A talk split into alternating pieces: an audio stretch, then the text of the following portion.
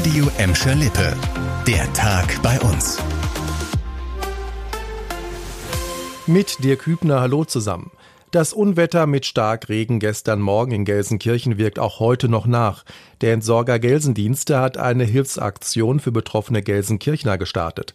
Seit heute sind die Mitarbeiter im Sondereinsatz, um zerstörte Möbel, kaputte Elektrogeräte und anderen Sperrmüll abzuholen. Wenn ihr nach den Überschwemmungen Abfall entsorgen müsst, könnt ihr bei den Gelsendiensten einen Termin vereinbaren. Die Kontaktdaten dazu findet ihr auf radioemschalippe.de. Die Sperrmüllabfuhr soll so schnell wie möglich kommen, verspricht der Entsorger. Deshalb machen die Mitarbeiter Überstunden und sind auch morgen am Samstag im Einsatz. Aber auch kommende Woche geht die Sonderabfuhr noch weiter. Der Starkregen kam in der Nacht zum Donnerstag vor allem in den Gelsenkirchener Stadtteilen Bismarck, Schalke und Bulmke Hüllen runter. Viele Keller waren vollgelaufen und Straßen überflutet.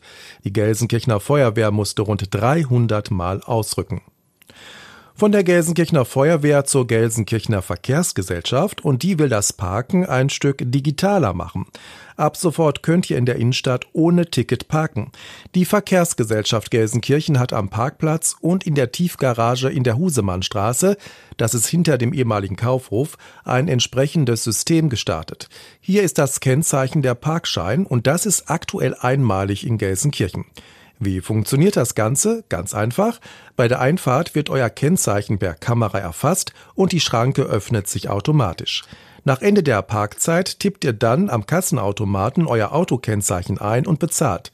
Anschließend öffnet sich bei der Ausfahrt die Schranke für das bezahlte Kennzeichen wieder automatisch. Im Testbetrieb hat laut Stadt alles gut geklappt, jetzt muss sich das System im Alltag bewähren. Und die Verkehrsgesellschaft Gelsenkirchen will bald auf weiteren Parkplätzen mit Schranke das Parken ohne Parkschein einführen. Jetzt geht es von der Gelsenkirchener Innenstadt in den Stadtsüden. Ordnungsdienst, Zoll und Polizei kontrollieren hier regelmäßig Gaststätten, Cafés und Trinkhallen und regelmäßig werden zum Teil erschreckende Missstände dabei aufgedeckt. Jetzt waren die Beamten wieder unterwegs und haben sich sechs Kioske vorgenommen. Und die entdeckten Vergehen reichen von Hygienemengen über Schwarzarbeit bis hin zu Steuerverstößen. Die Kontrolleure entdeckten beispielsweise Lebensmittel, die einfach auf dem Boden und in Garagen gelagert wurden. In zwei Trinkhallen hatte der Betreiber mehrere Kameras installiert und überwachte damit den öffentlichen Raum. Das ist verboten.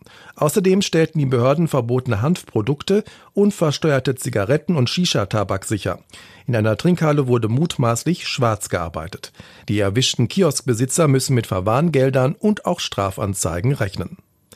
Themenwechsel. Gefühlt wird aktuell im Netz der Deutschen Bahn an fast jeder Ecke gebaut Heute Abend, genau gesagt ab 21 Uhr, kommt noch eine Baustelle dazu und damit eine weitere Streckensperrung. Zwischen Recklinghausen und Dülmen, das ist die sogenannte Hartstrecke, fährt zwei Wochen lang kein Zug mehr und das hat Auswirkungen auch auf Reisende in Gladbeck, Bottrop und Gelsenkirchen. Die Linien RE2 und RE42 fallen zwischen Wanne-Eickel bzw. Gelsenkirchen und Dülmen aus. Die S9 fährt nicht zwischen Gladbeck West und Haltern. Wenn ihr auf den Linien unterwegs seid, dann müsst ihr in Ersatzbusse umsteigen. Außerdem müsst ihr im Fernverkehr am Gelsenkirchener Hauptbahnhof wegen Umleitungen teils mit längeren Fahrzeiten bei eurem Intercity oder ICE rechnen. Die Bahn bündelt in den 14 Tagen mehrere Bauarbeiten an der Strecke. Unter anderem wird wegen des A43-Ausbaus an zwei Eisenbahnbrücken gearbeitet.